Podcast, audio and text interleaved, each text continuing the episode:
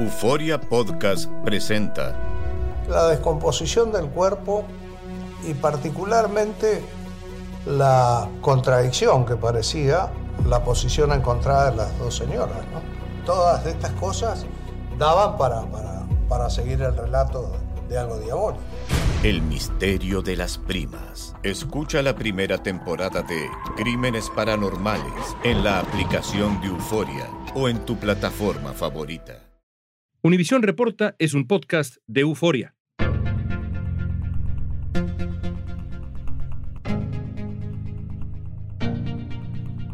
Un mar de británicos se aglomeró para ver pasar a los recién coronados rey Carlos III y su esposa. No los detuvo ni una leve lluvia ni los cielos nublados. Carlos III ha sido coronado rey, el monarca de 74 años.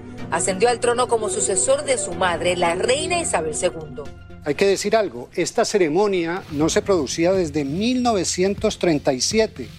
Después de una muy larga espera, Carlos III finalmente se ha coronado como rey del Reino Unido. La periodista de Univisión, María Antonieta Collins, estuvo ahí y siguió cada minuto de la coronación. En una conversación sabrosa, hoy María Antonieta nos va a ayudar a hacer un perfil del rey Carlos III a partir de pequeños detalles que dicen mucho de su personalidad. También platicamos sobre su relación con Camila Parker Bowles y de los retos que le esperan como cabeza de la monarquía británica. Hoy es viernes 19 de mayo, soy León Krause, esto es Univisión Reporta.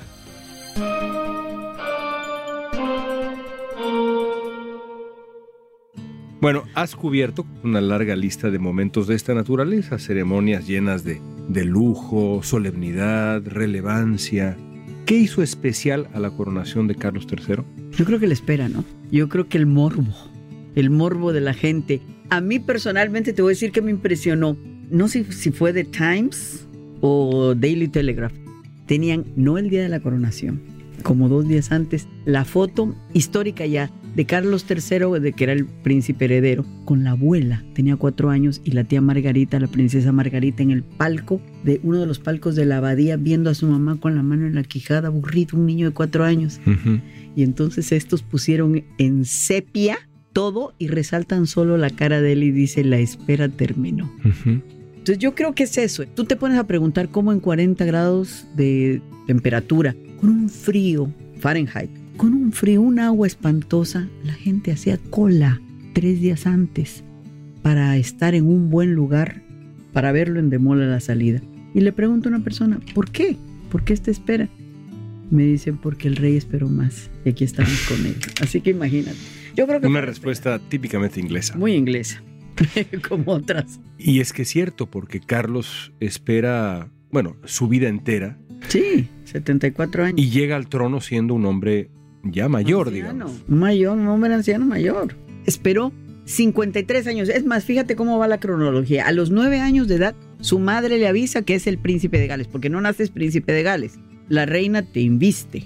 Pero a los 9 años le dijo, tú vas a ser príncipe de Gales. A los 19 lo inviste como príncipe de Gales en el castillo de Carnarvon, 1969. Tenía 19 años. Uh -huh.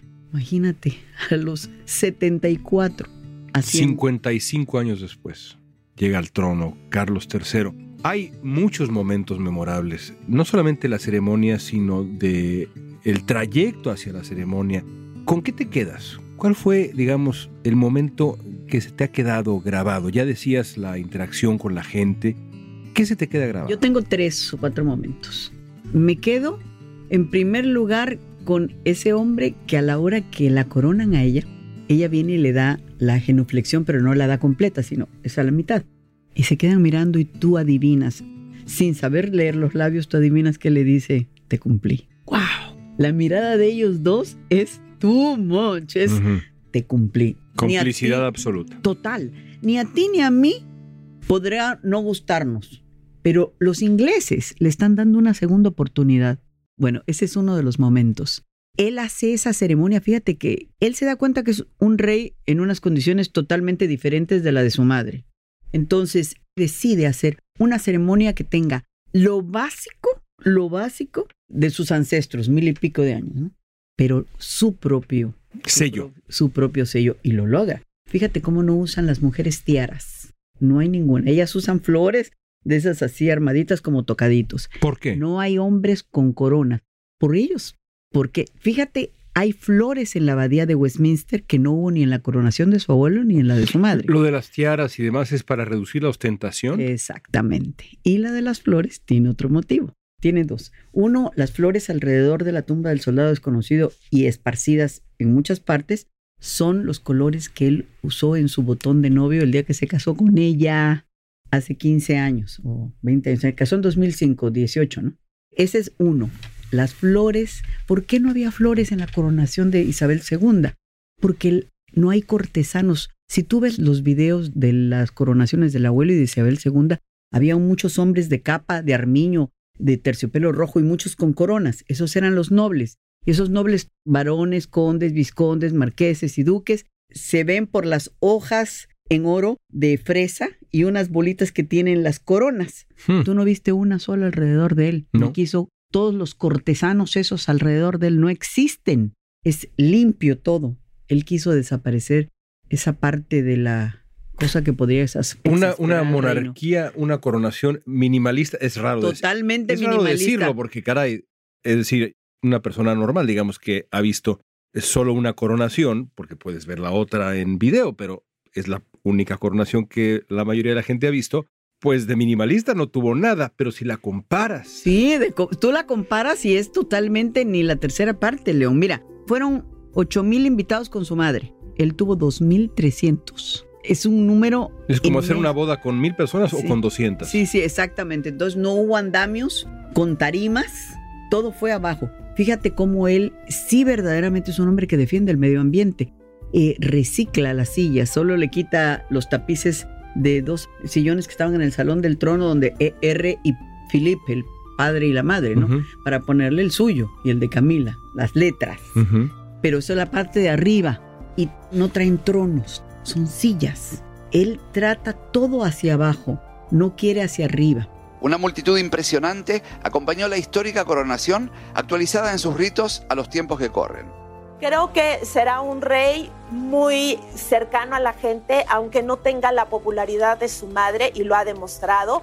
Un rey que sabe escuchar. A mí me impresiona que él sale y ve aquella multitud. Él se impresiona de ver todo aquel gentío. Es un millón de personas los que caben en el mall, medido por las autoridades. Y él vuelve y dice, oh my God. Thank you for coming. Thank you everyone. Eso es lo que le leen con los labios que él dice. Esa es su primera impresión. Entonces se meten y salen. Y cuando salen, León, nadie se había dado cuenta que el rey salió. Los reyes son como los papas. El papa no pide perdón dos veces, no por otra cosa, sino porque ya lo dijo una vez. Este no, a excepción del Papa Francisco no, pero los otros era la norma. Así son estos. Ya salen una vez, no salen dos. Al regreso vamos a analizar cuáles serán los mayores retos del rey Carlos III.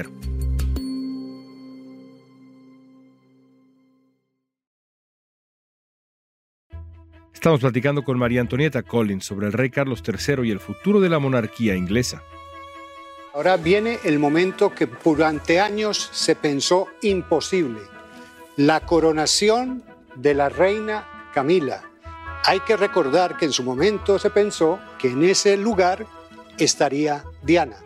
Una explosión de júbilo aturdió a los presentes cuando el rey, a pocos minutos de acabada la solemne ceremonia, se asomó junto a Camila por el balcón principal del Palacio de Buckingham.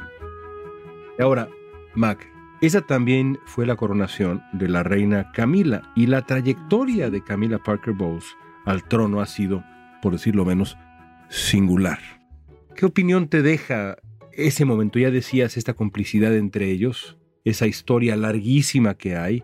A mí me llama la atención que la princesa Diana, en paz descanse, no apareció en ningún momento más que quizá en los aretes que llevaba Kate. Kate. Es decir, esa historia que está en el corazón de las grandes ficciones que se han escrito y recreaciones que se han escrito sobre la corona, ¿qué opinión te merece? Carlos y Camila, ahora rey y reina. La lección más grande. En la vida siempre hay una segunda oportunidad si la sabes aprovechar. Esta señora, imagínate tú cuántas, si, si vamos a hacer la comparación, Meghan Markle decía que había soportado dos años de humillaciones y ofensas. ¿Tú te imaginas los más de 40 años de esta mujer siendo la villana más grande del Reino Unido? Ese era el título oficial, recordarás. La mujer más odiada del Reino Unido. La otra en el matrimonio y rematado cuando la princesa da la famosa entrevista de que éramos tres en el matrimonio y eso estaba... Y luego se muere. Y luego que se muere. Tú imagínate todos esos momentos. La reina no la quería. El Lord Mountbatten, el tío abuelo, fue el primero que no la quería. Entonces él convence a su sobrino, el duque de Edimburgo, el príncipe Felipe, padre de él, y entonces se unen, ya son dos, y van con la reina. Y entonces convencen a la reina y eran tres contra ella.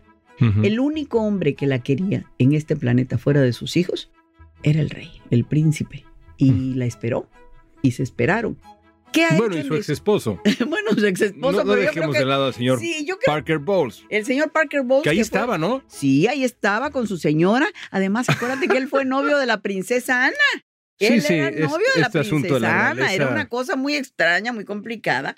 Pero tú te pones a ver que esta señora ha aprovechado los 18 años. Tiene, y no podemos negarlo, un perfil, la reina del perfil bajo. Tú no viste a sus hijos sobresalir en ningún cortejo, ni a sus nietos. Los nombres de los nietos los traía inscritos, bordados en el En el vestido. pero al lado de los dos perritos adoptados, porque no son perros comprados. Yo estuve en el refugio, Battersea, Dogs and Cats se llama el lugar, Bluebell y Beth, dos perritos muy maltratados y ellos los, los adoptaron hace dos años. Desde el bajo perfil ha creado Ahí. a la reina. Y atrás de él, ahora voy con las personas que yo conocí que lo conocieron a él en México. Y todas coinciden de que esa mujer estuvo con él en la selva. Tú nunca la ves en la selva acompañándolo todo el tiempo, todo el tiempo. Es su apoyo, es la mano derecha de él y la mano izquierda. O sea, Es una gran historia de amor. Sí, que le escribió él. Él escribió su historia de amor, nos guste o no nos guste, y nos parezca o no nos parezca, es, es, es esa, es así. Él contra el mundo y solo amándola, él la única persona que la amaba porque todos los demás la odiaban. Mira, ahí ya está, ahí ya vemos a, a- a William. Ahí ya, ya vemos en la, en la parte izquierda del balcón ya está, está William y Kate. Una de las imágenes más icónicas del momento es cuando el príncipe de Gales y heredero al trono William besó a su padre tras ser coronado rey de Inglaterra. Ahora, repasemos a la, la familia. Es bien, es bien familia es sabido. una belleza. Esa familia. Es bien sabido que, que la relación de, Carlos III con, con sus hijos, el príncipe Guillermo, que parece que llegó tarde a la ceremonia, en fin, y luego, por supuesto, el príncipe Harry, que ahí estaba, ha sido, digamos, tensa en los últimos años. ¿Qué notaste de la relación entre estas tres figuras eh, relevantísimas de la monarquía británica? A mí me llamó mucho la atención, fíjate que están muy de acuerdo en que Harry pasó desapercibido Han pasado a la irrelevancia. a la irrelevancia. Y hay medios que les decían gracias porque no metieron en problemas a la diplomacia cortesana porque al decir él me tengo que regresar a la fiesta de mi niño y me tengo que ir. Apenas termina la ceremonia me voy efectivamente le quitó a Palacio al protocolo un problema muy grande que era dónde lo vamos a poner no iba a estar en el balcón real porque el balcón real ya quedó muy claro que únicamente es para personas royals que están trabajando. Son para la gente que trabaja, no para la gente que no trabaja como nobles, ¿no? Sí, que no son activos. Entonces, en activo, correcto. Entonces, no iba a estar ahí. Y la imagen de la que todo el mundo habla, la sonrisa del príncipe Harry al entrar en Westminster. Vimos a un príncipe Harry en la ceremonia, pero nunca lo vimos interactuar precisamente con el resto de la familia, excepto con su tía. Pero el problema era venía la foto de familia y la foto de la coronación. Ahí venía el problema. Y entonces, ¿quién quería estar? A ver, León, piensa tú esto. Él tenía 20 millones de libras, dicen que ese era su patrimonio cuando él se fue a Estados Unidos. Ahorita lo calculan en arriba de 200. Ujú. ¿Cómo se logró ese dinero? Bueno, tiene un deal con. Netflix, el libro, ¿Y qué haces en eso? Hablas mal de tu papá, de tu madrastra, de tu hermano. de tu hermano, de tu cuñada. Imagínate, disparó a muchos lugares. Nadie iba a estar viéndolo, ni saludándolo, ni nada. Qué, qué sensación más difícil. destino difícil. Entonces, muy difícil. Yo creo que el que más difícil la tenía era el rey y la manejó muy bien. Dijo en algún discurso que donde quiera que estuvieran sus nietos, los príncipes Archibald y Lilibet, que él quería que estuvieran muy bien. O sea, fue polite. Pero ¿qué vas a hacer? A ver, tú como padre, imagínate que tus hijos están peleados y van y hablan de ti horrores y armas. Es una situación muy difícil. La ha manejado bastante bien y creo que en, en el Reino Unido están dándoles a todos la oportunidad. Llega en un momento en que el Reino Unido vive problemas de inflación, vive problemas de desempleo, vive problemas de inconformidad social, hay una huelga de trabajadores de la salud. Uno de los principales desafíos del rey Carlos III será conquistar la simpatía y el apoyo de su pueblo, sobre todo en momentos en los que crece en este país el movimiento antimonárquico. Ahora, eso no quiere decir que no va a enfrentar retos, No tiene mucho. desafíos, como los enfrenta también la monarquía británica, porque no es lo mismo, uno piensa, esta figura icónica, una mujer que se llevó el siglo, Sí, se lo eh, llevó. la reina Isabel, que el rey Carlos III, que tiene el déficit de carisma que puede ser que tenga o no. En fin, el caso es que no es lo mismo. Y el carisma no se hereda, ni en la No. política, ni en la realeza, ni en nada, por cierto. ¿Qué desafíos tiene Carlos III como monarca? Tiene muchos. Pero acuérdame que te hable de, del futuro de la monarquía. Adelante, muy- por ahí va la El futuro de la pregunta. monarquía tuvo su segunda gran prueba ahora. La primera fue con la reina. Las colas eran de días esperando para pasar tres segundos a rendirle sus respetos. Y ahí los diarios ingleses empezaron a poner en sus titulares. Si alguien quiere saber cuál es el futuro de la monarquía, Ahí estamos. esto. Ahí está, dijeron un focus group. Este hombre llenó un millón de personas viéndolo. Sí, yo sé que estaban todas las banderas amarillas de que not my king, not my king, pero hubo una encuesta que dio 64% a favor del- de la monarquía. Pero dirás, "Bueno, pero no es mucho. Ok, la gente está esperando a Guillermo como, como el próximo. Y te voy a Que decir, llegue Camelot. "Ay, claro, ahí va a llegar. Todo el mundo espera que Guillermo sea el rey. Es una transición. Es una transición. Fíjate cómo a él le toca el discurso. No, el padre no da el discurso de, en en el concierto de Windsor, es él. Y como todo le dice, pa, we are proud of you, estamos orgullosos de ti. Y la abuela en el cielo se ha de sentir orgullosa como madre. Seguramente. Y quiero decirte que todos los encabezados del domingo eran esos. Ujú. Pa, we are proud of you. Ese es lo que te está dando la idea de que yo creo que va a ser un, un reinado sin lugar a dudas de transición, de preparación para el hijo. Él tiene 74. ¿Te gustan 6 años? Que a los 80, a lo mejor es antes. Pero es muy claro el camino hacia donde podría ir la monarquía. Ahora, por el otro lado, es un rey que tiene que enfrentar, si la madre tuvo a Churchill a su lado. Ojo, tenía un león, tenía grandes intelectos. ¿no? Sí, claro. Eh, Estadistas auténticos. Estadistas de verdad. A él le toca un conglomerado. Pero fíjate qué inteligente es el rey Carlos. En el 53, si le preguntaban a la reina cuál era la religión, decía cristiana.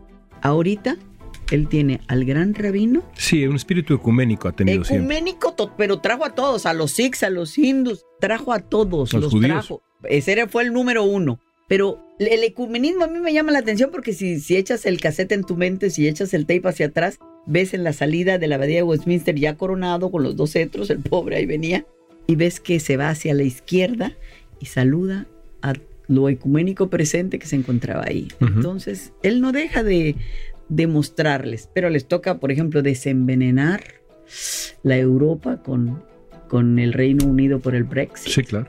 Eh, le toca una situación muy compleja En su propio país. en su, en su país. Económicamente ni hablar, que eso está muy difícil, el desempleo. Política polarizada. Y están, están la mitad y la mitad se jalan.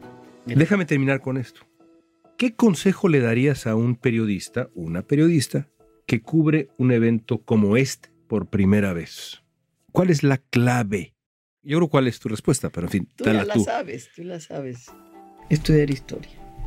Estudiar, saber que, que el almirante eh, Nelson está arriba de Trafalgar y que desde 1860 que le pusieron la estatua a ellos, 860 y pico, ¿cuántas coronaciones ha visto? Pues me puse a ver, ¿cuántos tuvieron que pasar? Pues, pues este es el cuarto que pasa, porque Eduardo VIII no estuvo, hubiera sido el quinto, pero como el tío se les fue, cambió la historia. Estudiar, estudiar, estudiar mucho, meterte en los periódicos ingleses. Yo llegué, en mi caso, no sé los demás, pero lo mío, 80 cue cards. Con todo lo que he ido, no memorizando como loro, sino entendiendo y poderlo ver y preguntarte cosas. Mira, por ejemplo, es el Carlos, tenía cuatro nombres. Carlos, Philip, Arthur, George. Y se decidió llamar Carlos como su nombre de pila. Pudo reinar con cualquier otro de los tres nombres, aunque al primero lo hubieran decapitado muy cerquita de ahí, cuando la República, y el segundo, pues fue el que la reinstauró. Entonces, esas cosas te las da solo la historia. El estudio. Yo sabía que se iba a ser tu respuesta. Gracias, Mac. No, gracias a ti por hacerme recordar estos momentos. Todo parece indicar que el de Carlos III será un reinado de transición. Medios británicos han reseñado que el príncipe William ya piensa en su futura coronación y ha tenido conversaciones sobre el tema con asesores cercanos. Según fuentes cercanas a la familia real, William buscaría una ceremonia moderna y que sea relevante, que sirva como un evento que una a la nación y a todo el Commonwealth. La intención del príncipe sería garantizar que la familia real, su familia, continúe siendo relevante, importante en los próximos años.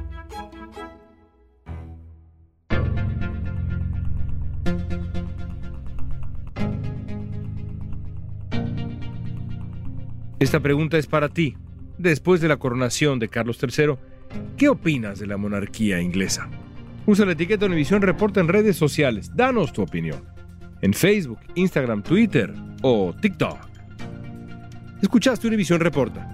Si te gustó este episodio, síguenos y compártelo con otros. En la producción ejecutiva, Olivia Liendo. Producción de contenido, Mili Supan. Asistencia de producción, Natalia López y Waleska Mansi. Booking, Soía González.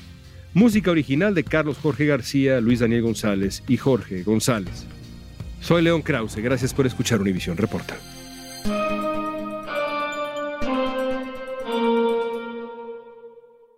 Euforia Podcast presenta. La policía, acaba de realizar un hallazgo Y macabro. nunca se vio algo así en la criminología argentina. A lo largo de ocho episodios, nos adentraremos en la investigación policial mientras conoceremos las hipótesis que envolvieron al caso. Escucha la primera temporada de Crímenes Paranormales en la aplicación de Euforia o en tu plataforma favorita.